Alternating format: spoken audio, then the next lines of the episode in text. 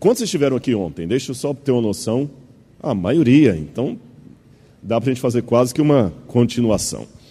No, no nosso diálogo de hoje, na nossa conversa, e eu quero cumprimentar também a você que está em casa, não esqueci de você não.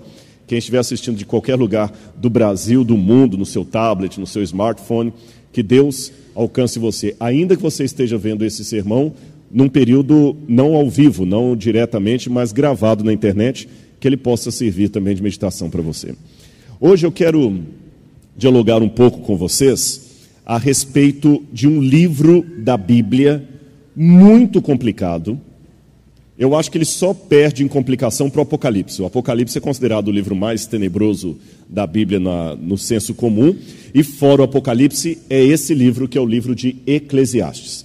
E como eu sei que na igreja aqui nós temos estudantes universitários, é, pessoas formadas, pessoas que querem entrar na universidade, pessoas que já não estudam mais, mas gostam, estudam, que eu digo, formalmente num colégio, mas gostam de ler livros.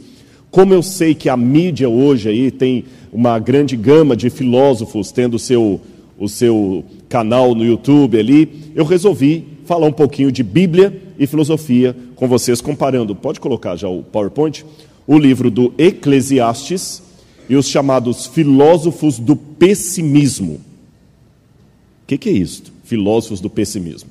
Vou explicar daqui a pouquinho para vocês o que, que é o Eclesiastes e o que são os filósofos do pessimismo. Só para começar, é, abra a Bíblia comigo no livro de Eclesiastes.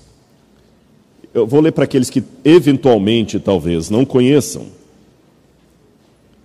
o porquê que o Eclesiastes é um livro tão é, complicado de ler, como é que as pessoas às vezes têm uma, uma visão tão negativa do, do Eclesiastes.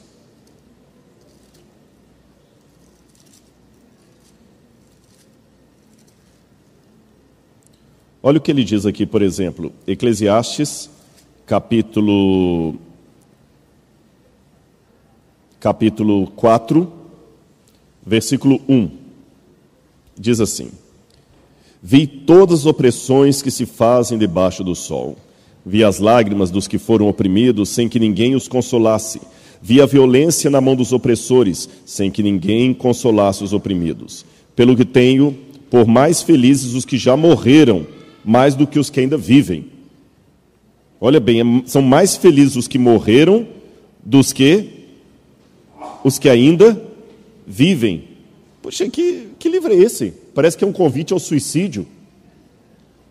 Uma vez alguém até falou, essa história que eu vou contar, às vezes ela é atribuída a Kafka, que é um escritor é, alemão muito famoso, também é um filósofo pessimista, às vezes é, é colocada ao Eclesiastes. Que um jovem uma vez chegou para um, para um teólogo e falou assim: Olha, eu estou lendo o livro do Eclesiastes e não estou entendendo. Aí o teólogo falou com ele: Ainda bem que você não está entendendo, se estivesse, você suicidaria que é um livro pessimista. Melhor é a casa onde tem luto do que a casa onde tem banquete. Tudo é vaidade. Que livro pessimista. É tão pessimista o Eclesiastes, que eu não sei se os irmãos sabem disso, os judeus custaram a aceitar o Eclesiastes no cânon da Bíblia Sagrada Judaica. E os cristãos também tiveram severas restrições.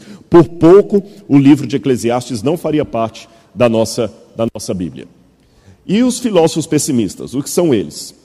Filósofo pessimista é um termo técnico, ou filósofos trágicos, que se dá para um grupo de filósofos que a maioria deles ateus, ateus ou céticos, ateus ou céticos, que escreveram com tanto pessimismo sobre a vida que quem estuda filosofia já sabe, esse aqui é um filósofo trágico. Os dois é, paladinos, paladinos dos filósofos pessimistas são Nietzsche e Schopenhauer. Eu sou fascinado pelos filósofos pessimistas. E como eu falei ontem, saúde para quem espirrou. Não era para você. É melhor falar saúde. Ah, sabe de onde que vem esse negócio de saúde? Você vê como é que a gente pega. Na Idade Média acreditava-se que quando a pessoa espirrava, a alma saía pela boca. Então se falava saúde para a alma voltar. Então vê se a alma voltou, viu, Ana? Deixa no chão aí não. Bom, mas voltando ao que eu estava dizendo para vocês, eu sou apaixonado por ler filósofos pessimistas. E eu sei que muitos que estão talvez assistindo em casa essa minha palestra, ou visitantes que vieram aqui, até os membros da igreja, se surpreendem, porque você nunca imagina que um pregador numa igreja vai falar para todo mundo que ele é fã de ler Nietzsche. E corre até o risco de alguém mais conservador falar assim: tem que cortar esse camarada do quadro de pregadores da igreja. Como é que ele vai à frente e fala que gosta de ler um filósofo ateu? Mas eu falo com você porque, em primeiro lugar, que a própria Bíblia fala que a gente tem que examinar tudo e reter o que é bom. Eu acho que é um grande salto de qualidade intelectual você saber o que você concorda e o que você discorda no autor e saber separar. Acho que isso é o melhor. Isso que é o inteligente. Não é pegar a parte pelo todo ou ignorar a parte pelo todo. Há pessoas que, por causa do preconceito, jogam fora a bacia, o menino e a água suja junto. Joga só, fora só água suja, guarda a bacia e o menino, que você vai precisar deles depois. Não joga tudo pela janela. Ou também não caia na simplicidade de pegar o pacote pelo todo. Ah, que legal, é, eu gosto de pão de queijo, você também gosta de pão de queijo, então eu sou igualzinho você. Não. Ele tem gostos diferentes, de repente ele não torce pelo mesmo time que eu, ele, ele tem uma preferência política diferente da minha. Entendem a questão? Eu acho que você tem que saber fazer isso. Segundo, eu admiro a sinceridade de alguém que discorda de mim. Eu vivo num mundo que eu aprendi a viver com diferenças de opinião. O que eu não suporto, o que eu tenho ojeriza, é quando a pessoa não sabe defender com, com educação o que ele pensa. Ele defende com agressividade, ele defende com, com arrogância.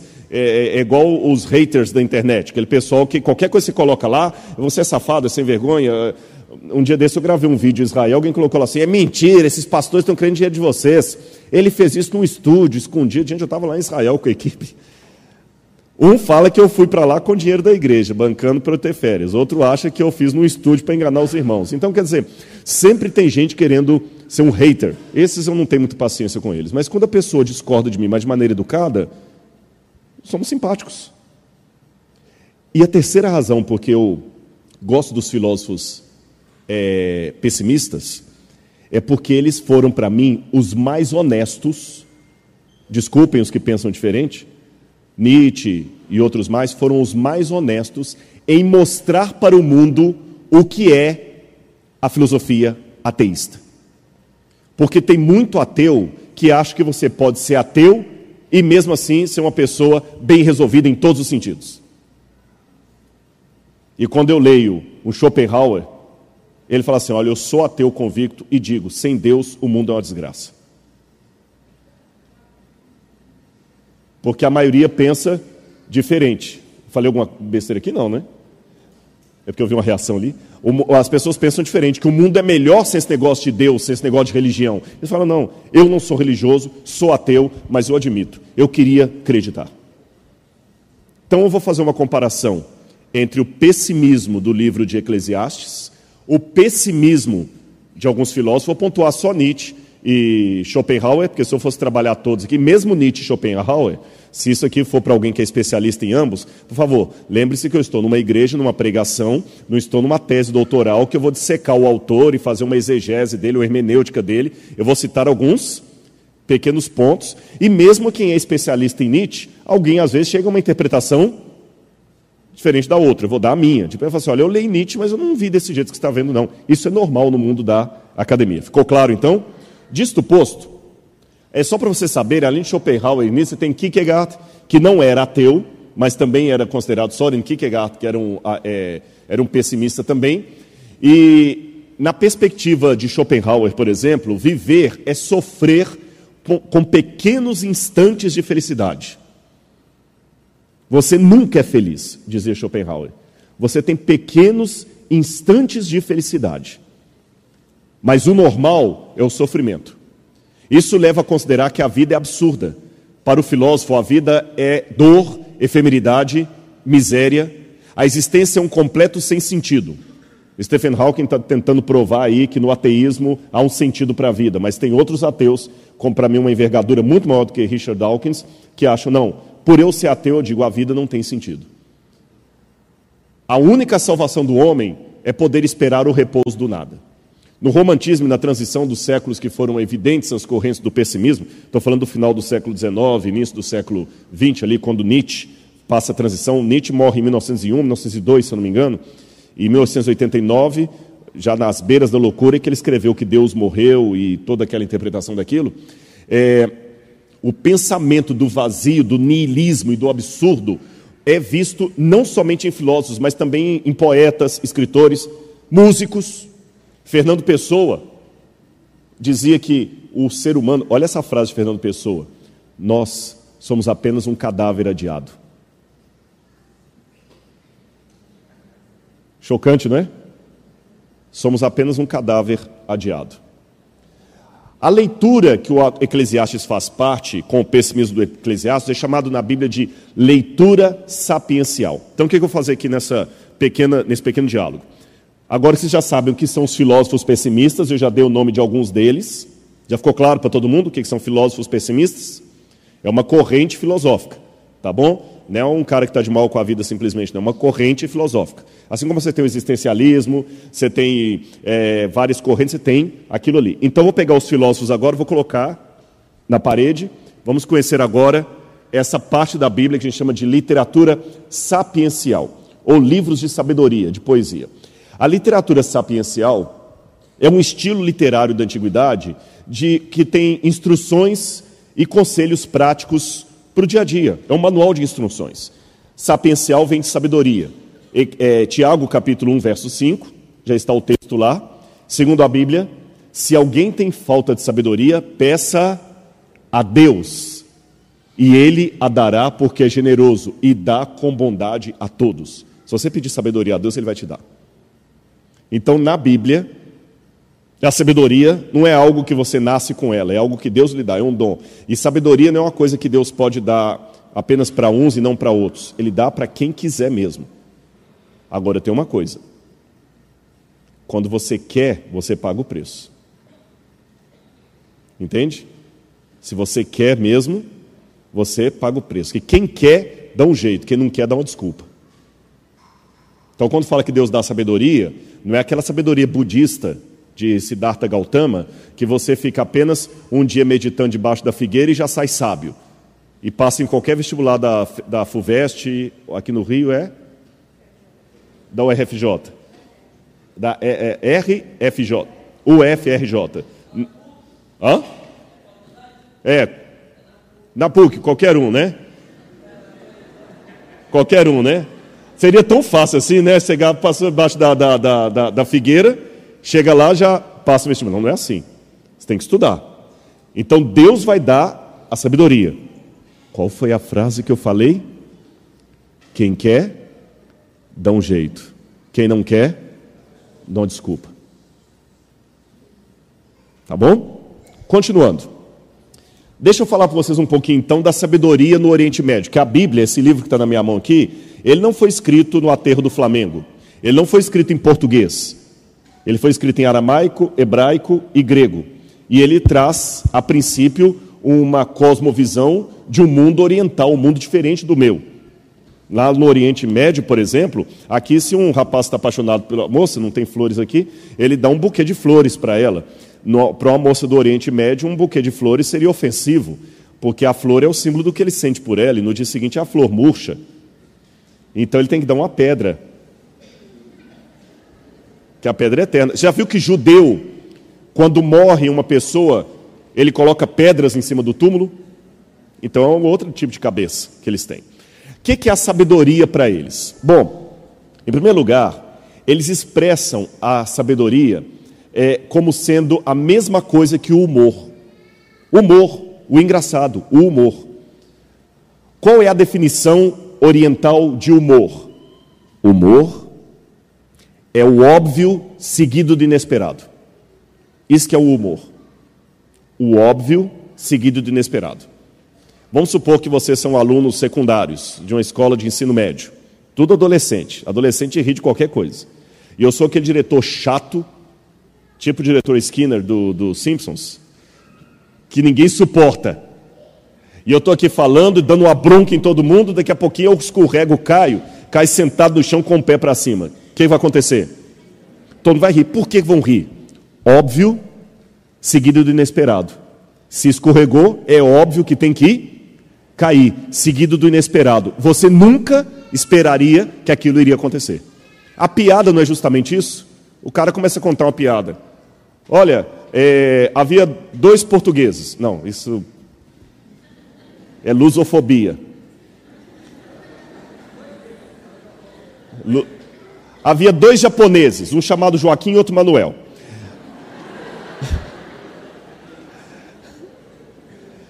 Isso é humor.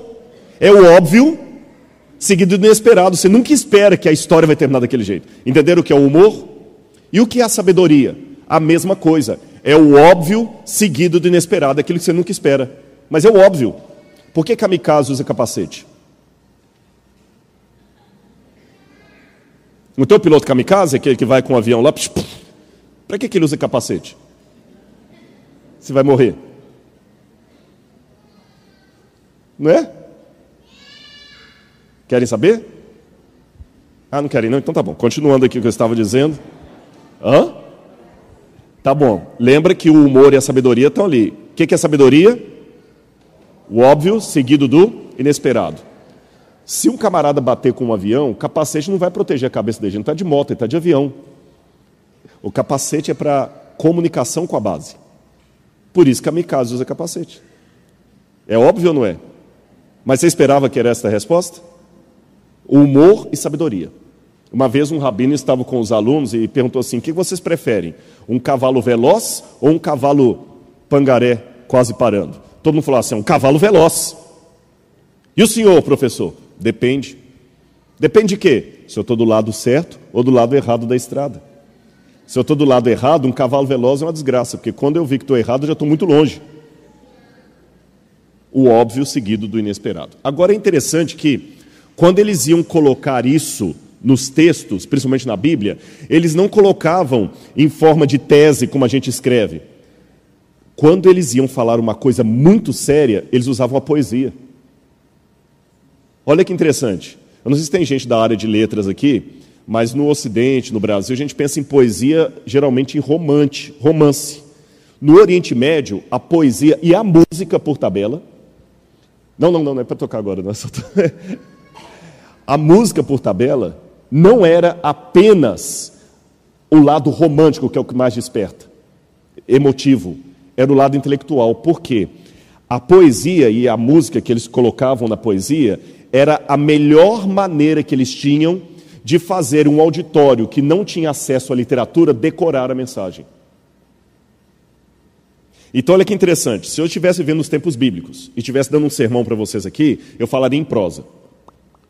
Quando eu parasse de falar em prosa e começasse a falar em poesia, na hora, espera aí que isso é importante.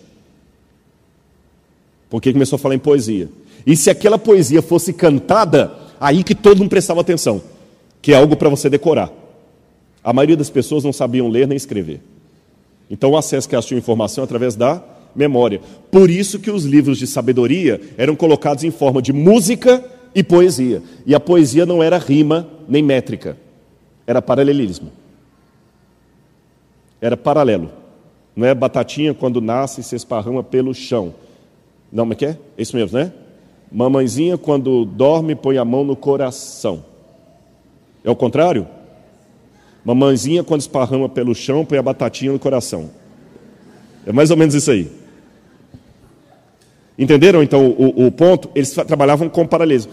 Bom, eu quero terminar meu sermão aqui nove horas, tudo bem? Posso então brincar com vocês um pouquinho de Bíblia? Vamos conhecer a Bíblia? Querem? Porque eu falei dos filósofos pessimistas, vou falar do Eclesiástico, eu vou juntar os dois. Mas como professor, eu quero que você saiba bem o que é um e o que é outro. Então vamos brincar um pouco com o texto bíblico? Olha, por exemplo, o Salmo é, 115, 4 a 7. Isso chama-se elipsis. Salmo, ou elipse. Elipsis é grego. Salmo 105, 115, 4 a 7. A elipsis, eu vou explicar para vocês o que, que é. É quando eles colocam a música ou a poesia assim: é, o cachorro e a cadela o galo e a galinha, o pombo, Aí o que, que você está esperando? A pomba, mas eu não falo de propósito. O fato de eu não falar produz na sua mente, gente, eu estou falando do Oriente Médio Antigo, não estou falando que esse é o método que se usa hoje. Produz na sua mente uma necessidade de completar a frase. Aquilo ajuda na memorização. E muitos salmos usam essa técnica. Olha esse aqui, por exemplo, do 4 ao 7. Prata e ouro são os ídolos deles, obra das mãos de homens. Tem boca e não falam, tem olhos e não veem, tem ouvidos e não ouvem, tem nariz e não cheiram, tem mãos e não apalpam, pés não andam. Aí fala assim: garganta, som. Aí o tradutor colocou assim: nenhum som sai da garganta. Mas no hebraico está assim: garganta, som. O que é está faltando? Tem garganta, mas não tem voz. Ele de propósito não colocou a palavra, chama-se elipse. Não colocou de propósito, não é que ele esqueceu que a música ficou incompleta. É porque na hora a pessoa vai fazer e aquilo ajuda a memorizar. O Salmo 51, que é o Salmo de Davi, mostra bem a poesia. Abre a sua Bíblia no Salmo 51. Quando você lê corrente assim, você não vê poesia aqui, mas a poesia hebraica é sempre paralelo, paralelo de ideias, não é rima. É como se eu falasse assim: a menina era bonita e inteligente, uma garota esperta e charmosa. O que, vocês perceberam? Ó, a menina era bonita e inteligente, uma garota esperta e charmosa. Eu falei a mesma coisa com palavras diferentes. Menina, garota. Bonita, charmosa. Esperta, inteligente. Mas assim você decora. Entenderam? Olha o Salmo 51. Compadece-te de mim, ó Deus, segundo a tua benignidade, e segundo a multidão das tuas misericórdias, apaga as minhas transgressões. Lava-me. Vou fazer diferente. Eu vou pegar o salmo e vou separar uma frase da outra para vocês verem como é que dá direitinho. Vocês conseguem ler ali? Eu peguei o salmo, eu só separei os paralelos. Olha como é que é a mesma coisa. Eu vou falar a parte em vermelho, vocês fazem, falam a parte em, em negro, em negrito. E preste atenção se nós não estamos falando da mesma coisa com outras palavras. Compadece de mim, ó Deus, segundo a tua benignidade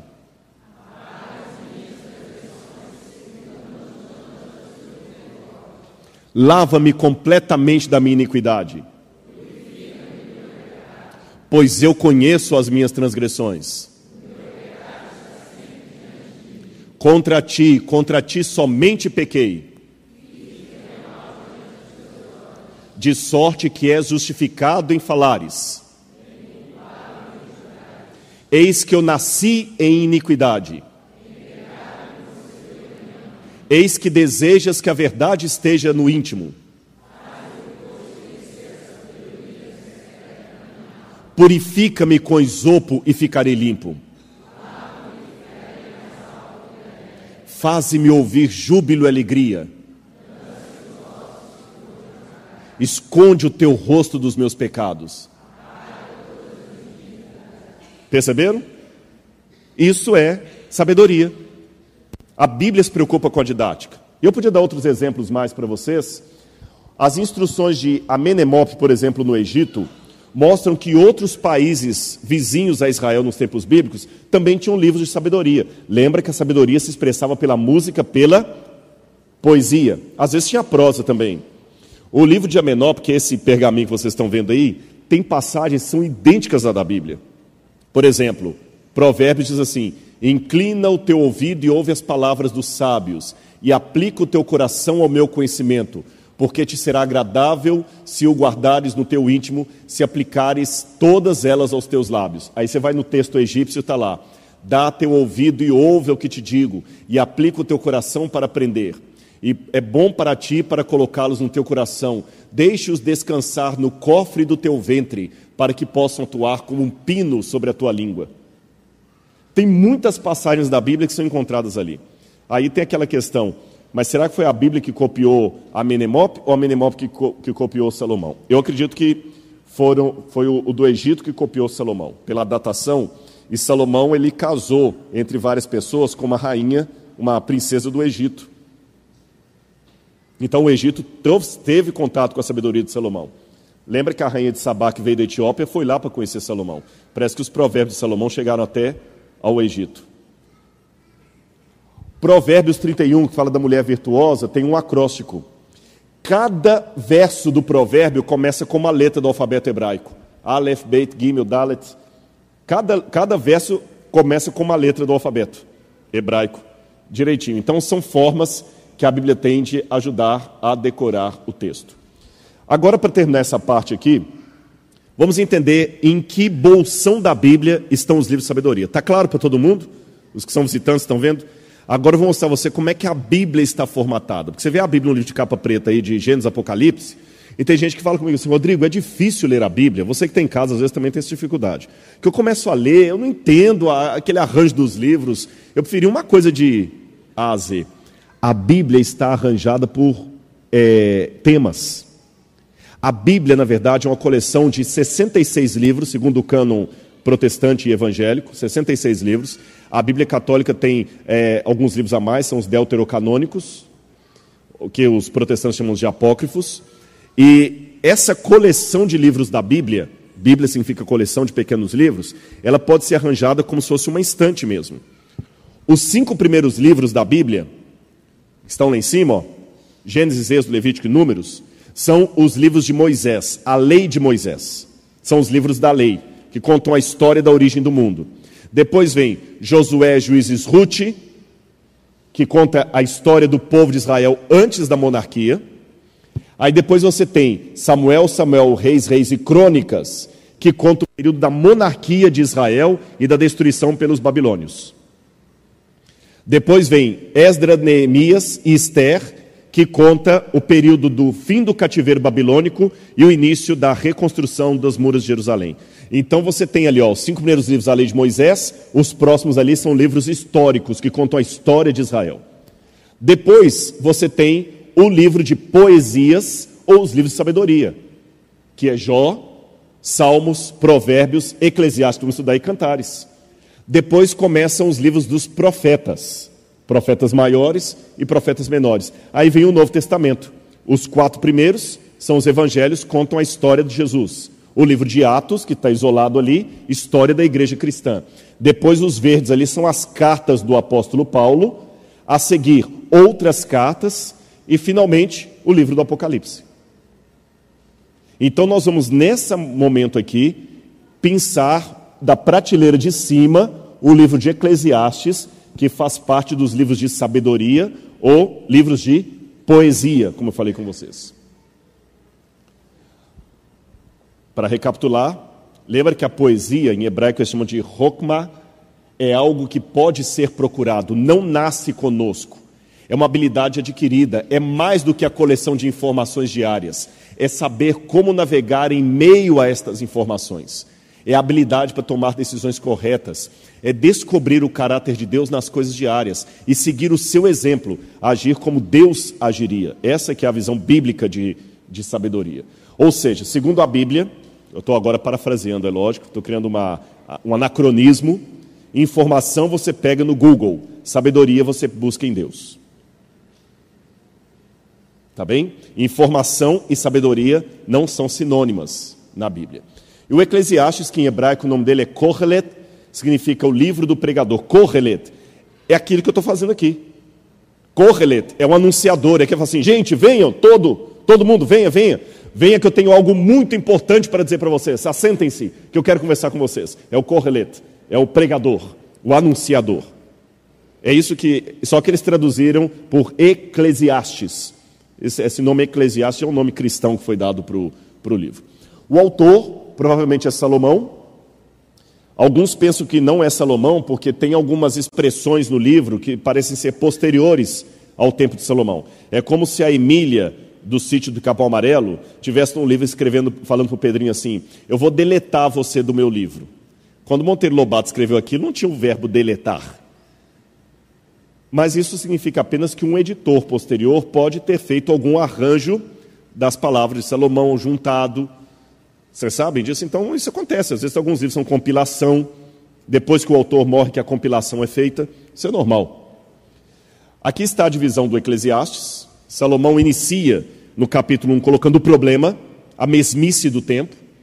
Depois do capítulo 1, 12 até o 6, ele vai buscar uma solução para o problema do pessimismo. Ele não vai encontrar a solução. No capítulo 7, ele chega à conclusão que aquelas soluções que ele procurou não daram em nada. Então, aí no capítulo 11 e 12, ele dá o desfecho final do livro que é surpreendente. Para lembrar dos filósofos pessimistas, eu digo que do capítulo 1 até o capítulo 11, 90% do texto poderia ser escrito sob a autoria de Nietzsche ou Schopenhauer. 90%, uns 10% ali sai porque ele coloca Deus na jogada. Mas do capítulo 11 e 12 é onde ele vai divorciar, separar desses autores. Valeu a introdução? Vamos fazer agora a comparação dos dois, para ver qual é a novidade bíblica. E até, por favor, faça uma propaganda. Quando você estiver na, na, Universidade Federal do Rio de Janeiro, na PUC, em qualquer lugar, fala assim: olha, professor, o senhor pode ser pessimista achando que crente não tem cultura, mas eu, pelo menos, eu fui numa igreja lá que o cara pregou e falou de Nietzsche o tempo todo lá. E Schopenhauer, viu? Você pode falar que não tem, mas existe isso. Existe vida inteligente fora da sua sala de aula. Tá bom? Então é bom a gente saber, a gente tem que sair um pouquinho da nossa caixinha. O termo-chave que Salomão usa é o termo vaidade. Vamos ler aqui na Bíblia, é, Eclesiastes, capítulo 1, versículo 2. Abra sua Bíblia aí, Eclesiastes, capítulo 1, versículo 2. Tem uma Bíblia para visitante aí? Hã? Você vai começar. Arruma uma Bíblia de presente. Sabe por quê? E olha, como é que você sabia que eu ia dar uma Bíblia para você? Vamos fazer um trato? Você tem fé? Eu vou te dar uma Bíblia de presente. Não sei daqui eles vão arrumar, não. Agora Eu vou te dar uma Bíblia de presente, eu vou assinar essa Bíblia para você, e um dia você vai vir aqui na frente e vai ler essa Bíblia, todo mundo vê que você aprendeu a ler. Fechado? Como é que é seu nome? João Victor. João Victor. Sabe o que significa João Victor? João significa dádiva de Deus em hebraico e Victor significa vitorioso. Olha o significado do seu nome, hein? Ó, depois eu vou assinar para você e você tem um desafio. Deus vai te dar o privilégio que um dia você vai aqui nessa igreja chegar no púlpito e vai ler um, um versículo da Bíblia. Tá bom? No final você conversa comigo. Tá bom? De nada. Na verdade, eu fiz caridade com o chapéu dos outros. Abençoei, exatamente. Eu vou. Você quer fazer uma oração comigo? Você acredita? Então vem cá. Vem cá. Sabe por quê? Rapaz, vem cá. Você quer que eu tire o sapato também? Deixa eu falar com você uma coisa. Tem muito, infelizmente, hoje, João Victor, faz conta que ninguém está ouvindo a gente, não esquece o povo lá. Vou até ficar de costas para eles aqui. Infelizmente, no mundo hoje, existem algumas coisas, mesmo dentro das igrejas, que me chateiam. Às vezes tem preconceito, né? Você está sem graça porque você estava de, de, de, coisa. Às vezes você chega de terno e gravata, o pessoal te trata de um jeito. Você chega de short assim, te tratam de outro. Eu quero te falar uma coisa que teve um dia, eu tinha 14 anos, que eu não tinha dinheiro para ir pegar o ônibus. Eu ficava esperando alguém me dar o dinheiro para voltar. Eu morava longe para danar. E tinha um dia que uma irmã da igreja não veio e eu tive que voltar a pé. Teve uma vez que eu passei fome vendendo livro de porta em porta para fazer faculdade. Uma vez uma mulher bati na porta para vender livro, chama comportagem. Você ouve essa palavra pela primeira vez, você vai ouvir muito essa palavra, comportagem. E uma mulher jogou água em mim. Sai daqui, vagabundo. Eu estava tentando estudar e eu ouvi vagabundo. E na minha casa não tinha apoio nenhum, que era violência doméstica. Eu tenho o meu cox quebrado até hoje, ninguém está ouvindo a gente, estou falando com você. Esquece os outros. Por violência, do meu irmão batendo em mim, meu irmão batendo no meu pai, eu vi os dois indo no caburão. E aquela vergonha. Mas eu botei uma meta na minha vida. Deus, se o Senhor me dá uma força, eu vou mudar de vida. E se Deus te colocou sentado ali, é porque Deus me trouxe aqui, talvez nem foi para falar só para eles, foi para falar para você que Ele tem uma meta para você. Você quer fazer parte do sermão? Eu não combinei, nem estou com sensacionalismo. Nem estou querendo seu dinheiro. Eu estou querendo que você tenha uma vida como eu tenho, porque se você acreditar em Deus, eu sou você amanhã. Está abençoado, em nome de Jesus, viu? Tá bom? Agora tem uma coisa. Mas agora tem uma coisa. Agora eu falei que eu ia falar com ele esquecendo de vocês. Agora eu vou falar com vocês esquecendo dele.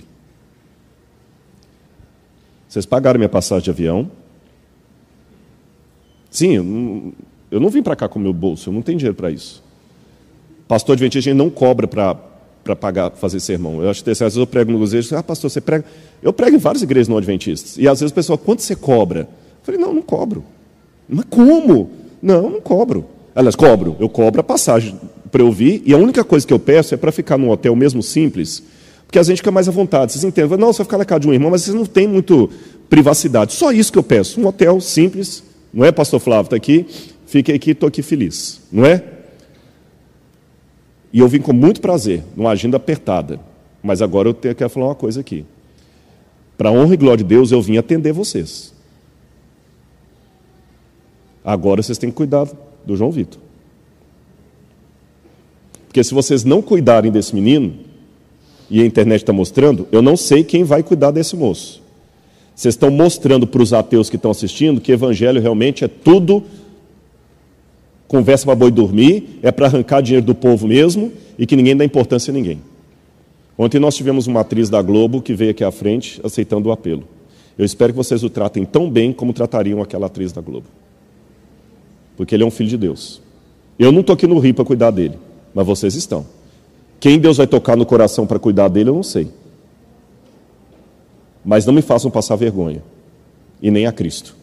Porque, como eu falei ontem, eu vi que tem várias visitas aqui. A única doutrina adventista que muita gente vai sair aqui é o, o comportamento seu nessa igreja.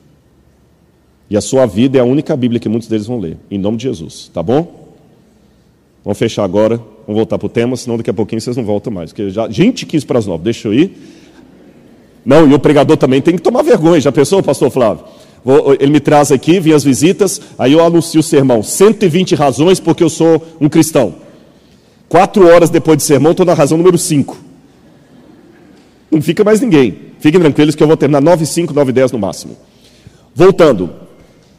É, Eclesiastes capítulo 1, versículo 2. Vaidade e vaidade, diz o pregador. Tudo é vaidade. No hebraico, que é aqueles palavrões que vocês estão vendo ali, é um pouquinho diferente. Lá está escrito aqui, ó. Ravel, Ravalim. Sopro de sopro. Suspiro de suspiro. Que eles traduziram como vaidade, porque eles traduziram vaidade por causa do latim. Vanitas, vanitam. Vanitum, vaidade. Mas não é bem vaidade que está no hebraico. Ravel é um sopro assim, ó. Sabe quando você está cansado? Isso aqui em hebraico é Ravel. Ravel, Ravalim, o construto. Quer dizer, sopro de sopro, suspiro de suspiro, vapor de vapor. Amor, correlet. Suspiro de suspiro, diz o pregador. Ravel, Ravalim, Racol, Ravel. Suspiro de suspiro, diz o pregador. Ou vapor de vapor. Tudo é vapor, tudo é suspiro, tudo passa. É diferente da palavra ruar, que é vento em hebraico. Vento em hebraico é.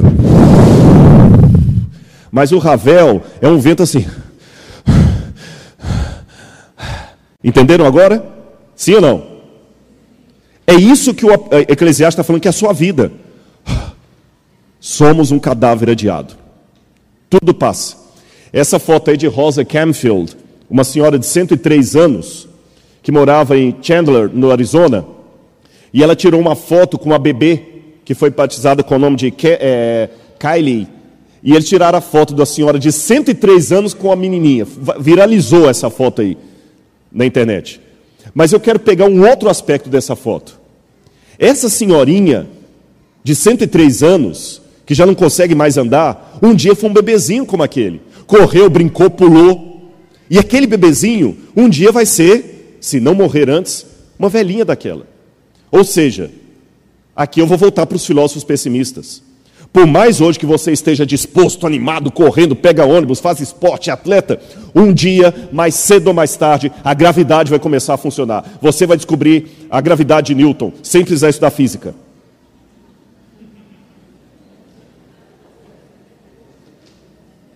Você vai ver que ela existe. Quando você é jovem, você estuda a física, a gravidade. Quando você é velho, você descobre a gravidade. O corpo vai começar a doer o cabelo vai ficar mais velho, vai ficar mais em branco, e você vai envelhecer.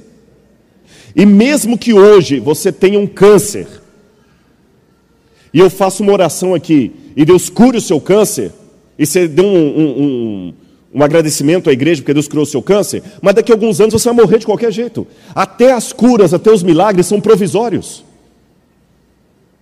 Essa é a vida. Vamos ser sinceros. Agora, um pouco do Nietzsche e do Schopenhauer, para alegrar ainda mais essa noite triste que nós estamos aqui. Traduzindo um pouco o Schopenhauer, a vida e a morte, o nascer e o morrer, é o maior jogo de dados que conhecemos. Ansiosos, interessados, agitados, assistimos a cada partida da vida, porque a nossos olhos tudo se resume a isso. É partida. Olha para mim aqui. Eu estou representando os filósofos pessimistas e o Eclesiastes. Mais cedo ou mais tarde, você vai enterrar alguém que você ama. Mais cedo ou mais tarde. Ou vai morrer antes deles. Desculpe-me, mas eu estou sendo realista com você. Seu pai, sua mãe, que são dia, você vai enterrar um dos dois. Ou vai ser enterrado por eles. Você está preparado para isso? Não. Mas é a verdade. A natureza, pelo contrário, é quase sempre sincera e nunca mente. Porque ela contempla a partida com ar de indiferença, não se preocupa com a morte com a vida do indivíduo, entregando a vida do animal e também do homem e a todos os acasos, não fazendo o mínimo esforço para o salvar. Nós, sem querer, esmagamos o inseto. Ai! E nem percebe que matou o bichinho. A lesma morre, necessita de todo o meio, mas ela não tem nem como se defender, não tem como fugir. Na verdade, nós não temos como escapar. A gente sempre finge que não vai morrer. Mas vai. Esse contexto sempre dirigirá a vida de todos os homens e levará para a morte, um fim do qual não há escapatória. Logo, enquanto estiver vivo, o homem estará sempre condenado a sofrer de alguma maneira, seja pela dor, seja pelo tédio, seja pela morte, que é o seu destino inevitável, e desta maneira, viver já é estar condenado ao desespero de uma existência miserável que culminará e acarretará uma vida deplorável. Nós já nascemos condenados. E olha, esses dias eu estava no, no, no, no, elevador e tinha uma fila e tinha um senhor, né? Aí eu, eu é, não, elevador, desculpa, foi no avião que aconteceu, não foi elevador. E estava todo mundo entrando, aí o senhor, pode? Eu falei, não, pode o senhor. Aí, aí ele, eu falei assim, vai que o avião cai, né? Ele falou, então pode ir primeiro. Eu falei, não adianta, mesmo que eu for primeiro, um dia vai cair para você também.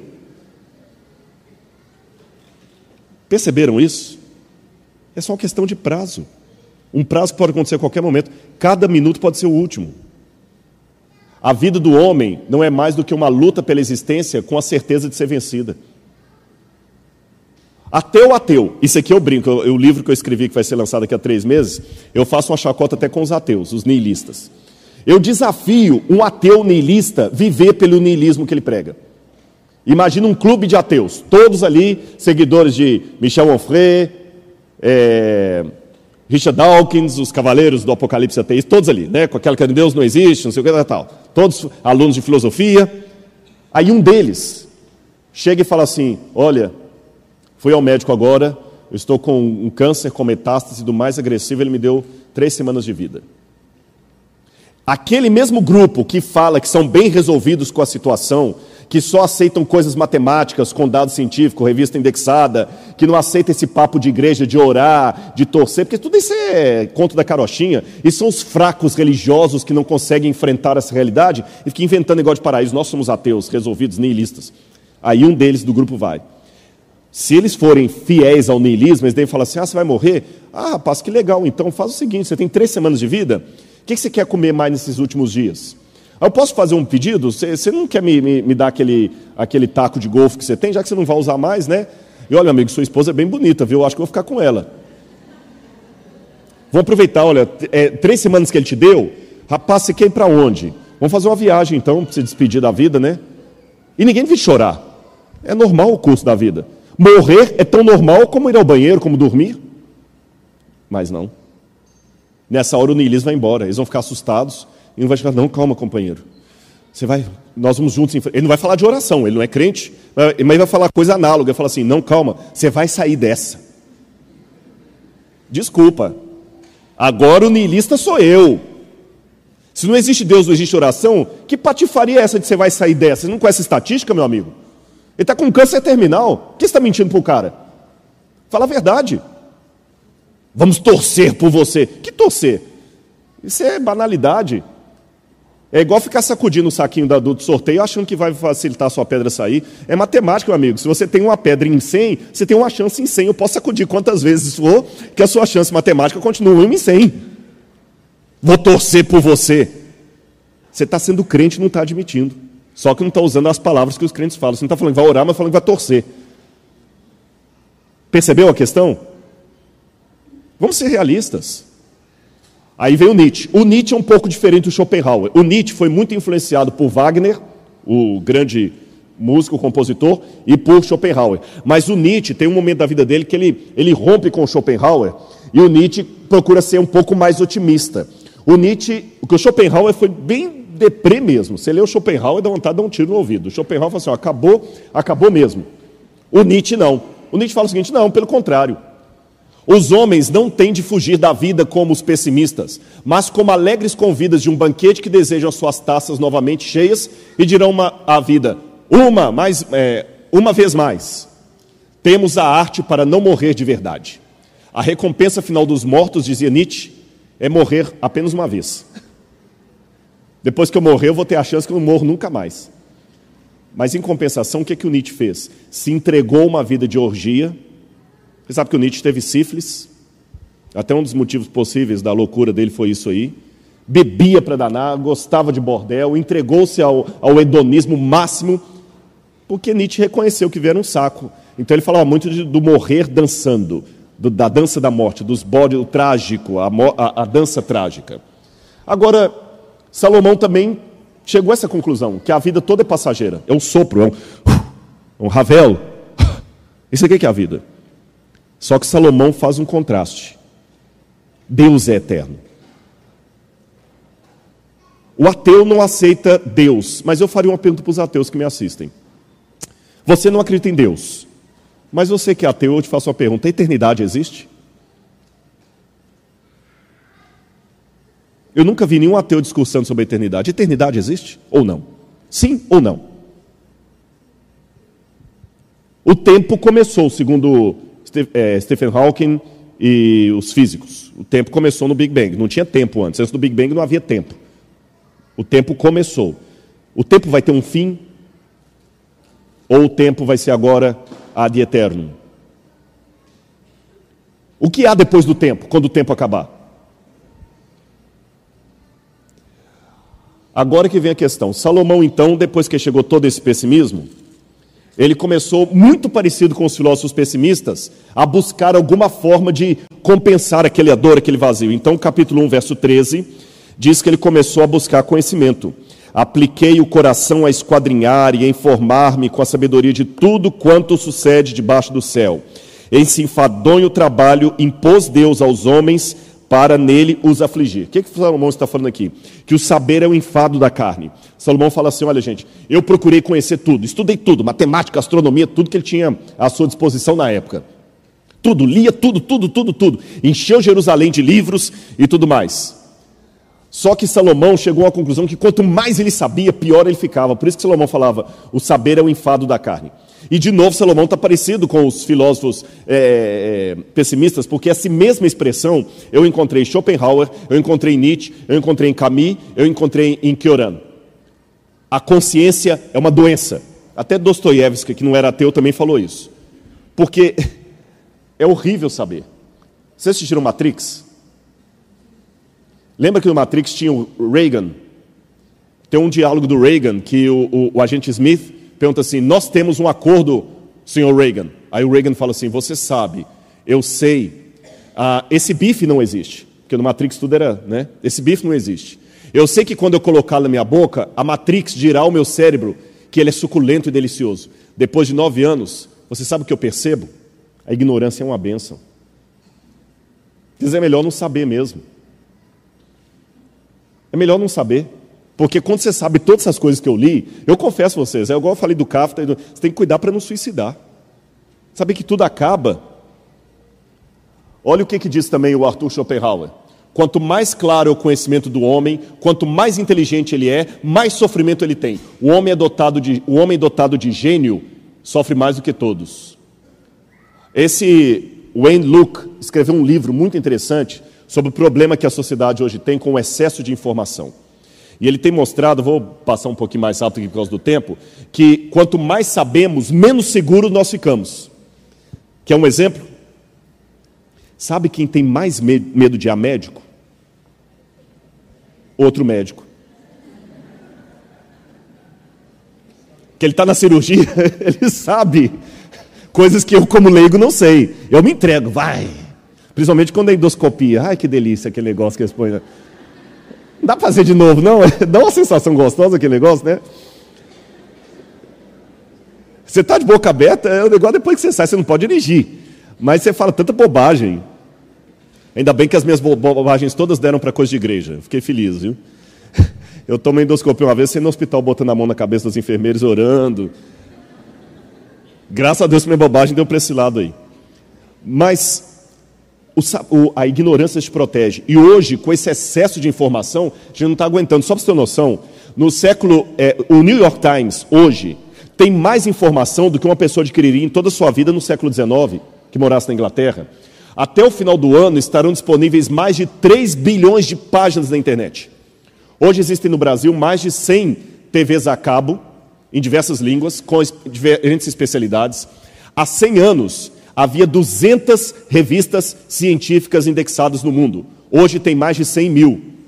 Todos os anos é produzido 1,5 bilhão de gigabytes de informação impressa. Se essa informação fosse dividida para as pessoas, cada um tinha que ter um computador de sete, sete computadores pessoais em casa.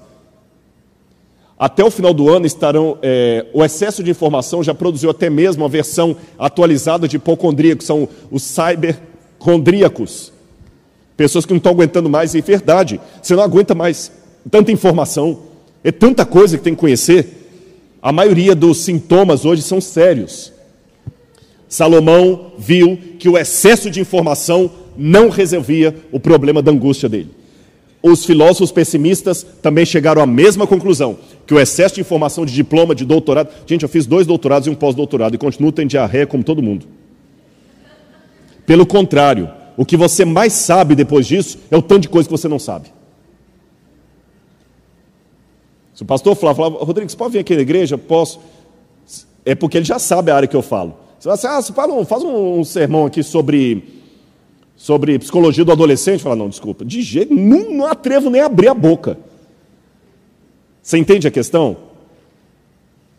Aí Salomão, quando viu que não dava certo com o conhecimento, e os filósofos pessimistas também, Salomão tentou uma outra coisa: hedonismo, prazeres.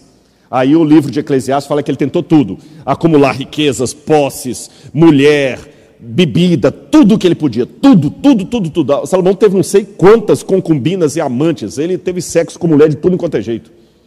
E provavelmente, provavelmente, até com homens. Porque o livro Patriarcas e Profetas, Profetas e Reis diz que ele começou a ter até tendências efeminadas.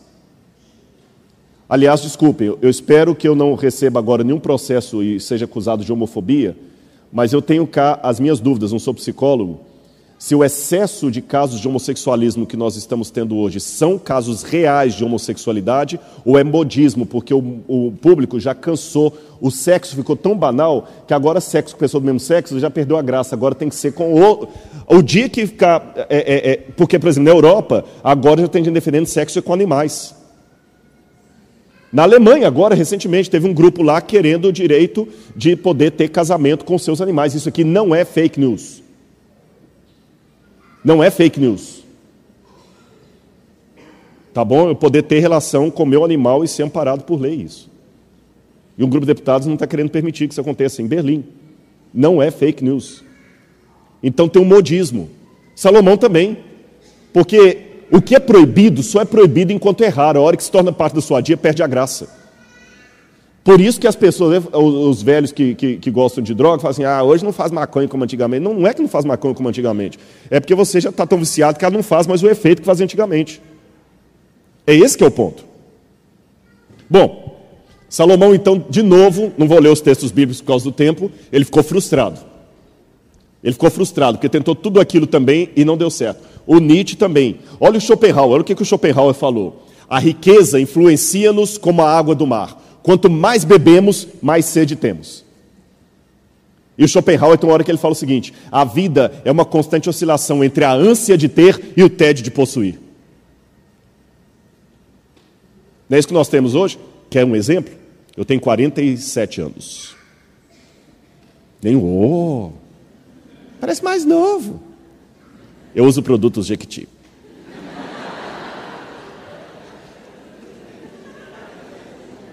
Se isso virar meme, eu tô lascado. Hoje tenho que cuidar, tudo falando para a internet vira meme. Mas pelo menos vocês viram, prestar atenção. Quando eu era criança, um chicabom era uma delícia dos deuses. Hoje, se eu der um chicabom para uma criança aqui, ele com a metade joga fora. E nem liga. Quando eu era criança, a gente não podia comer uma coisa pé de criança, a criança ficava assim, ó. Até eles falavam que aguava. tá aguado, tá de mim, ficou aguado. Não tinha esse negócio de ficar aguado? Hoje, para eles, eu não tenho essa graça. Por quê? Porque quando eu era criança, era muito raro você comer um chocolate. A mãe partia um pedacinho. Depois do almoço, um pedacinho. A casa bombom garoto em cima do guarda-roupa. Quantas sessões de terapia você não teve que resolver esse problema? E sempre chegava o seu irmão e pegava o, o serenato de amor que era maior e você ficava com aquele pequenininho. Hoje, como não tem mais isso, a, a criançada de hoje não tem mais o prazer com a comida que a gente tem mas em compensação estão mais acima do peso do que nós. Enfado da carne, enfado dos prazeres. Salomão percebeu isso, Nietzsche também percebeu. Eu falei com vocês que o Nietzsche terminou também frustrado. O dinheiro é bom, mas vocês sabem que tem um limite do dinheiro? Uma universidade americana, ela fez um, um, um, um estudo lá, eu não vou delongá-lo aqui, que tem um limite do dinheiro, mesmo que você fique rico, se você ultrapassar aquele limite, você não consegue ter mais satisfação, pelo contrário, corre-se o risco de você ter mais e começar a se sentir menos realizado. E são estudos acadêmicos com, com revista científica produzida. O estudo mostra que assim que as pessoas atingem certo patamar financeiro, um aumento de renda tende a ser associado a uma satisfação reduzida com a vida e um menor nível de bem-estar. É porque é o seguinte: você ir à loja e querer comprar dois, dois blazers, mas se o dinheiro só dá para levar um que você ficou juntando o mês todo, te dá uma satisfação. Você trouxe um, ficou feliz porque você lutou, você passou o mês todo querendo aquele blazer. E voltou já pensando em juntar dinheiro para comprar o outro. Mas na hora que eu passo a loja, eu posso comprar os 10 blazers, se eu quiser a loja toda, aquele prazer você não tem mais da conquista. É o tédio de possuir.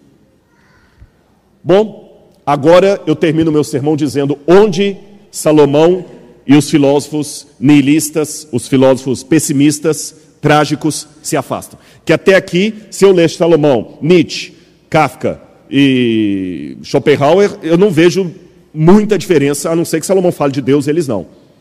Agora eles se afastam, sabe por quê? Eclesiastes capítulo 3, versículo 11. Eclesiastes é, é, capítulo 3, versículo 11. Salomão admite uma coisa que os outros não admitiram. Tudo fez Deus formoso no seu tempo. Também pôs a eternidade no coração dos homens. A palavra eternidade no hebraico é olam, haolam. O desejo do eterno. E todo ateu há de admitir comigo. Ele pode até não acreditar que Deus exista. Ele pode até acreditar que não tem vida eterna e reino dos céus, mas ele admite que seria tão bom se tivesse. Aliás, uma, uma oração sincera que um ateu pode fazer é: Senhor, que tu existas. Amém. Que imagina, vou viver para sempre num paraíso, sem enfado, sem, sem briga, sem, sem depressão, sem estresse, sem, sem escândalo, sem mágoa, sem choro, sem lágrima. Gente, só um louco não vai querer um negócio desse. Agora eu pergunto: o livro do Stephen Hawking, Deus o Delírio. Se Deus é um delírio, por que nós nascemos com esse delírio? O Freud dizia que Deus é a compensação de uma carência humana. De onde vem essa carência? Como é que eu posso desejar algo que não existe? Como é que eu posso sentir falta de algo que eu nunca tive? Se nós nascemos com esse vazio com forma de eternidade, de onde vem esse vazio? Porque na natureza, tudo o que o meu corpo pede existe em algum lugar da natureza. Eu preciso. Tem médicos aqui, gente da área médica. Meu organismo não sintetiza vitamina C, estou certo? Sim ou não? Ele não sintetiza. A vitamina C está fora do organismo. Mas se meu organismo tem necessidade da vitamina C, é porque ela existe em algum lugar na natureza. Se eu nasço é, com o órgão reprodutor masculino e tem necessidade de um, outro órgão reprodutor feminino, é porque ele existe.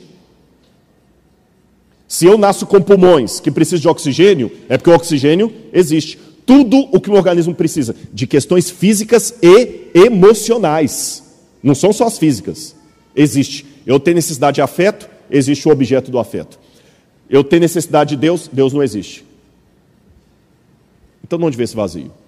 Salomão admitiu que existe algo que corresponde a esse vazio. Aí, por isso que aquelas coisas que não que, que nos abandonam mais cedo ou mais tarde, para Salomão não é um problema, porque tudo isso aqui é provisório. Tudo aquilo que vai me abandonar, a fama, a juventude, que um dia a juventude vai te abandonar, a fama vai te abandonar. Mas isso é provisório. Podem essas coisas que terminam em desaparecimento ser o bem real de nossa alma? Não. Eclesiastes 9, versos 6 a 7. Salomão fala: aproveita a vida. Come, bebe. Tudo com moderação, é claro, não vai comer igual um louco. Curta a mulher da sua juventude, ele fala. Sabe por que Salomão disse? Porque essas coisas boas que você tem aqui não são apenas provisórias e passageiras, como eu diria na filosofia pessimista. Elas são, agora vem a visão bíblica, o, a degustação que Deus lhe permite ter em meio ao sofrimento para que você saiba o banquete que ele está se preparando no céu. Na filosofia pessimista, essas coisas, curte porque é só isso aí, acabou, acabou. Não tem outro mais. Então você está lá morrendo de fome, o cara vai te trazer um pedacinho daquele negócio gostoso, você come, cai no pedaço do buraco do dente ali, e o filósofo pessimista, o Nietzsche, o Schopenhauer, fala assim: olha, contenta com isso aí que acabou. Mas eu ainda estou com fome. Essa fome não existe, é psicológica, vai dizer Freud. Essa fome que você está tendo é a necessidade de uma comida que não existe.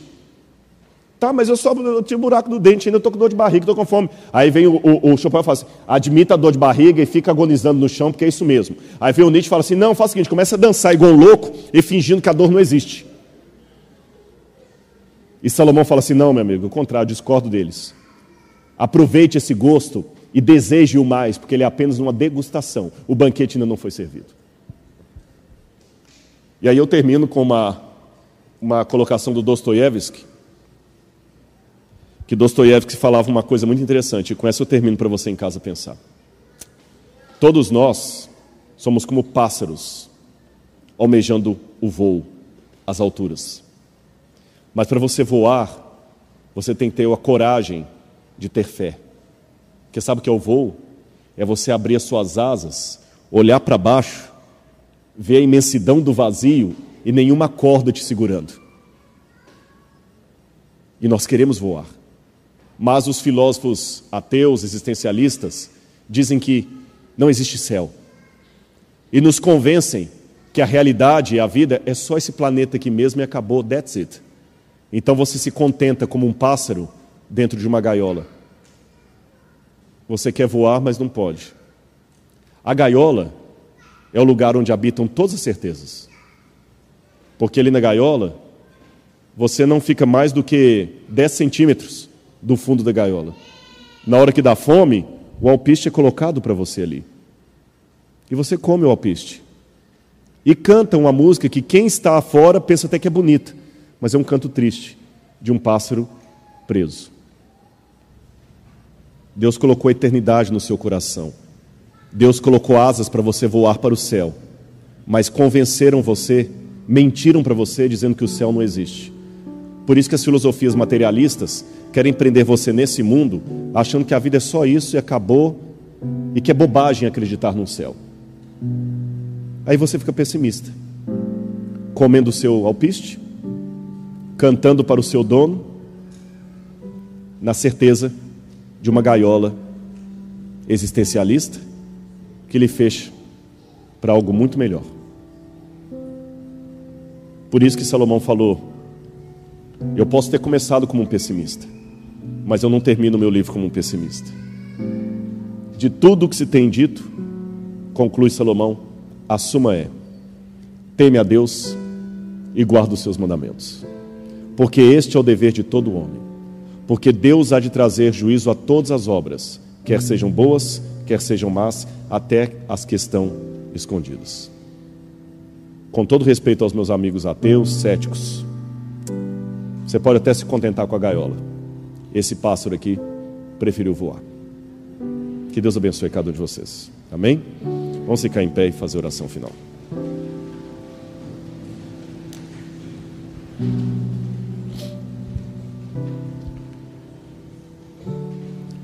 Obrigado, Senhor, por tua graça, pelo teu amor. Obrigado pela certeza viva de que nós temos um Deus que nos permite alçar voos e alcançar terrenos muito maiores do que a efemeridade do solo de uma gaiola. Abençoa todos aqui, Senhor. A todos os visitantes que estão conosco. E nessa oração eu coloco de maneira especial o nome do João Victor. Se o Senhor colocou aqui na igreja, o Senhor tem um propósito para a vida dele. E dá-me o privilégio, Senhor, de um dia ouvir a experiência dele e que ele realmente está crescendo nos teus caminhos. Guarda-o de todo mal, Senhor. Proteja os caminhos dele. E dá-nos a tua paz a cada instante. Em nome de Jesus. Amém, Senhor. Deus abençoe a todos vocês. Muito obrigado. Viu?